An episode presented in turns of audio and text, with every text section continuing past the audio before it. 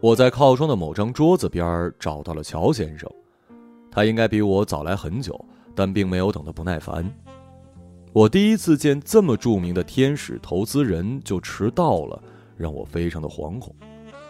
打过招呼坐下，乔先生问我要喝点什么，他自己面前只放着一杯水。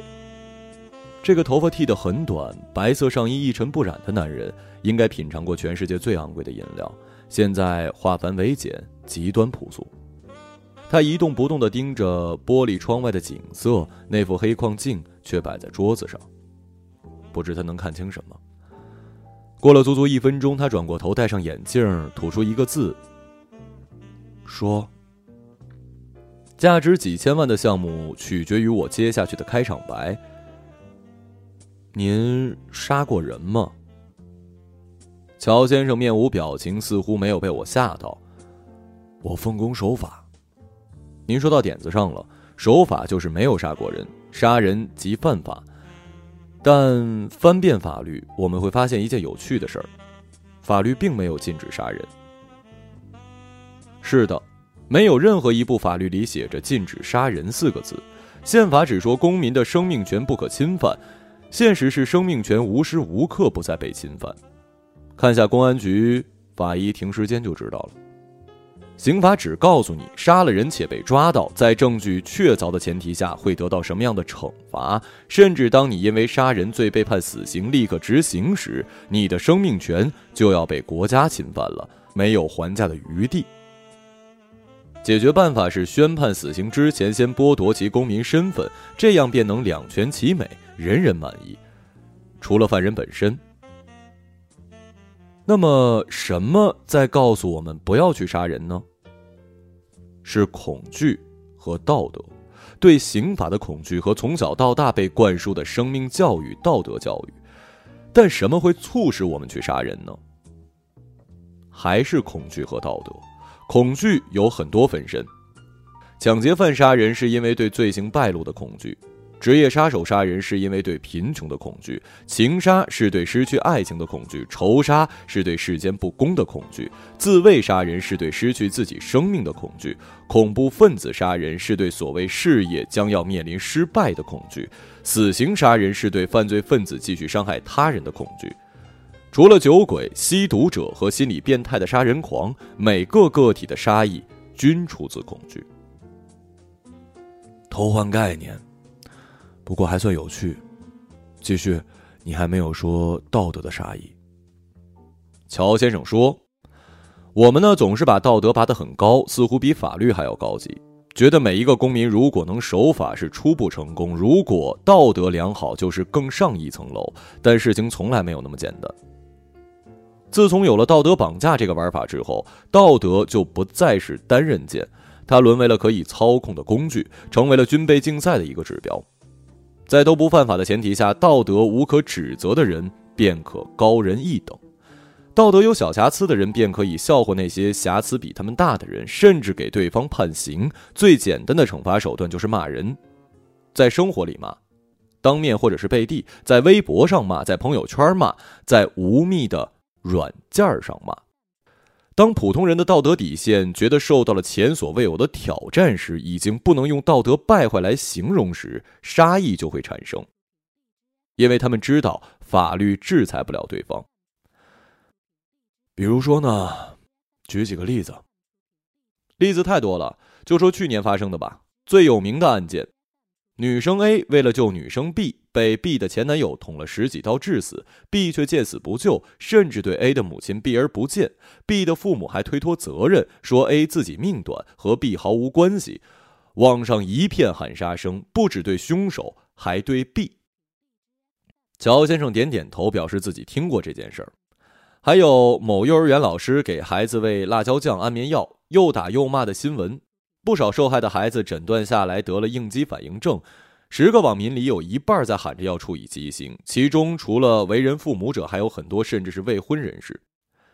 有个年轻有为的 IT 行业创业者和妻子结婚没多久，被要求离婚，还各种勒索财产。这个男人最后跳楼自杀，前妻则人间蒸发，不管网友怎么骂，都没现身。没有成为现象级的事情就更多了。有一个同性恋患者对急诊医生隐瞒了性取向和艾滋病史，医生给他开刀划破了手，结果患者的病例败露，医生自己的检测结果没出来，为了向爱人负责，只能取消婚约和女友分手。最后检测出来暂时没事儿，但是代价惨重，还不排除潜伏期之后的情况。还有一个女司机在高速公路上错过了出口，居然掉头一路逆向行驶，嘴里头嘀咕着这不对，这不行，最终引发了交通事故。坐在副驾驶上的男人还一直教唆她开快点儿，开到出口就行了。全部过程都被自己的行车记录仪记载下来，传到网上，网友认定这个男人也该判无期。至于写作圈嘛，抄袭别人赚的盆满钵满的结果还倒打一耙的作者不在少数。遇到哪个帮原作者说话，就让助理打电话过去警告，要发律师函，让对方删除博文。再往前几年，大学生跳水救人溺水身亡，高价捞尸体的新闻犹在耳畔。一年不开张，开张吃一年，吃的全是人肉。这些案例至少还有个具体对象，还有很多情况下，大家都盼着杀一儆百的威慑效果。那些抢占年轻人打球场地的广场舞大军，在公交车上专捡女孩子欺负的让座大爷，虐狗虐猫的无名杀手，纵容熊孩子闯祸的父母，大马路上的汽车跟前躺下的碰瓷儿老人，无一受到法律的制裁。光是道德的谴责是没有用处的。各种各样引人义愤填膺的奇葩太多，难怪有人说我国的网民总是处于愤怒和感动的两种状态，戾气太重。看到这种新闻，网友们都希望病魔战胜大妈或者是大爷。我们常说不杀不足以平民愤，但法律可不会凭着民愤就杀人。试想，如果民间出现一个广场舞杀手、碰瓷儿终结者、让座大爷狙击手，或者专门给熊孩子狂灌辣椒酱的辣酱狂魔，让这些人有所收敛，内心惶惶，那会了却了多少网友的心愿呢？您觉得雇佣这样一个角色为民除害，以平民愤要多少钱啊？乔先生稍微迟疑了一下，五十万。我伸出一根食指。一块钱，只要一块钱。去年统计数据是全国有七点五亿网民，双十一的时候他们花了一千七百亿元网购，一百万个网友，一个人花一块钱就是一百万。一块钱现在除了能买两根棒棒糖或者是一包廉价的纸巾，还能干什么呀？但每一个愤怒的网友出一块钱就是一笔巨款。你是说买凶杀人？我换了一个坐姿，身体前倾。很遗憾地说，您的这个概念太落伍了，一点都不互联网。如果我们换一种思路呢？买凶杀人一般是指付了钱，雇佣一个人去犯下命案。毫无疑问，这是触犯法律的。每一个遵纪守法且富有道德感的公民都不该这么做的。但要是事情是这么发生的。有一个家伙道德败坏，远远突破了底线，但是法律奈何不了他。这时候，A 先生故意杀了他，被抓了，证据确凿，执行了死刑。A 先生还有一个正在读书的女儿，重病在床的父亲，收入微薄的妻子。好心的网友每人给他的妻子的微信或者支付宝打去一块钱，最后居然变成了一百万，这算什么呢？这不是买凶杀人，这是做公益。乔先生摘下眼镜，用衣服一角擦拭了很久。你所谓的好心网友，其实就是每一个想要一时冲动杀了那个人，但是迫于恐惧和道德自己下不了手的人，对吧？这个我不能下定论，但从法律上说，晒出自己微信收款二维码，或者给某一个二维码扫付一块钱都不犯法，这就够了。他没有停止擦眼镜，我都有点担心镜片会摩擦起火。谁会为了一点钱铤而走险，拿出一条命吗？太多了，身患绝症的、极度贫困的、背负了巨债没法翻身的、得了艾滋想报复社会但又不忍心伤害好人的，甚至精神病的家属。你看新闻了吗？有一个初一的学生捅死了班主任，因为未成年人保护法都没有办法判死刑。三流初中简直就是杀手的培训基地啊！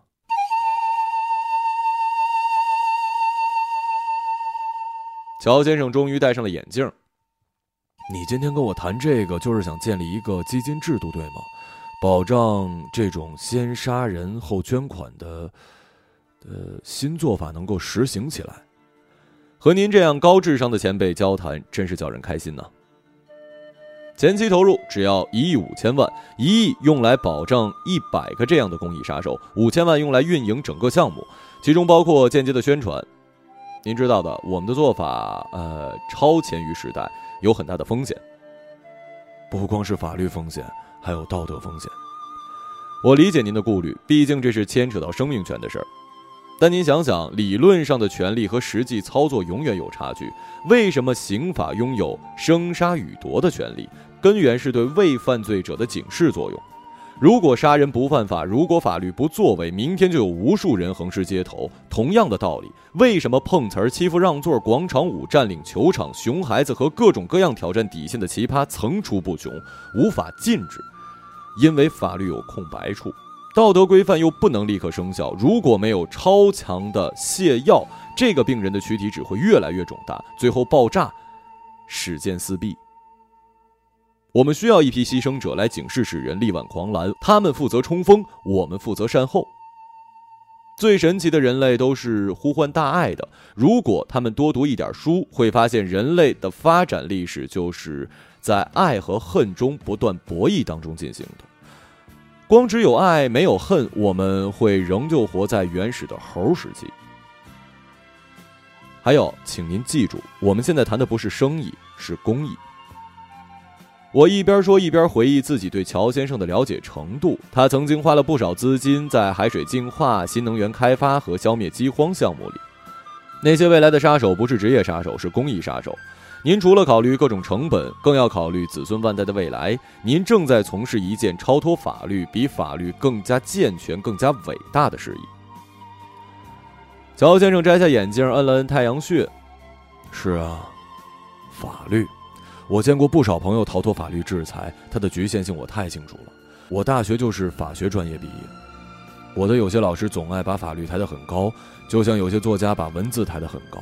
什么神圣了、至高了，在我看来，跟传销组织中层干部没区别。法律和文字都是工具，是为了实现某种更加高级的目的而存在。既然是工具，自然有其局限性，本质就和菜刀一样，你可以拿它切菜，但不能用来修剪鼻毛。一个人虐死再多的野猫野狗也不会入刑，你揍了他，你要被刑拘，这就是法律的局限，这也是工具的局限。您说的太对了。乔先生第一次拿起面前的水杯，你的项目构思很好，但真要我介入实施，只有一个要求。您说，第一个被公益杀手除掉的人，必须是你。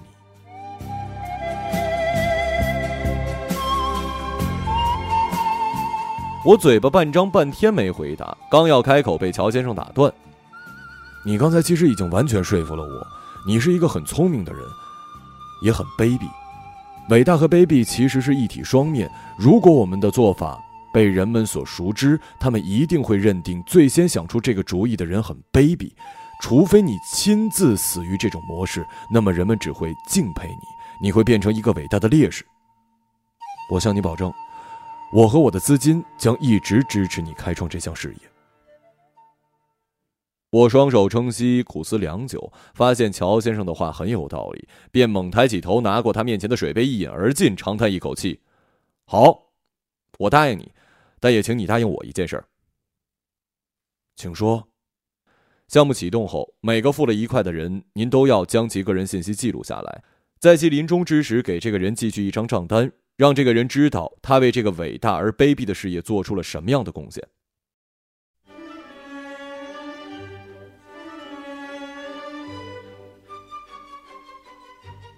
我答应你。我点了点头，第一次毫无畏惧的看着他，忽然笑了，接着他也笑了。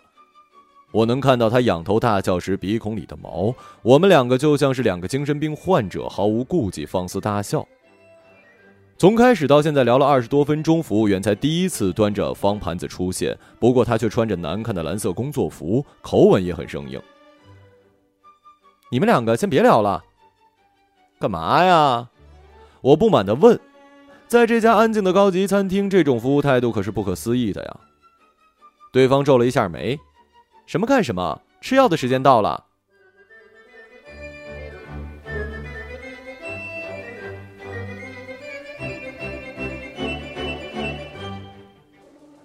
一个朗读者马晓成。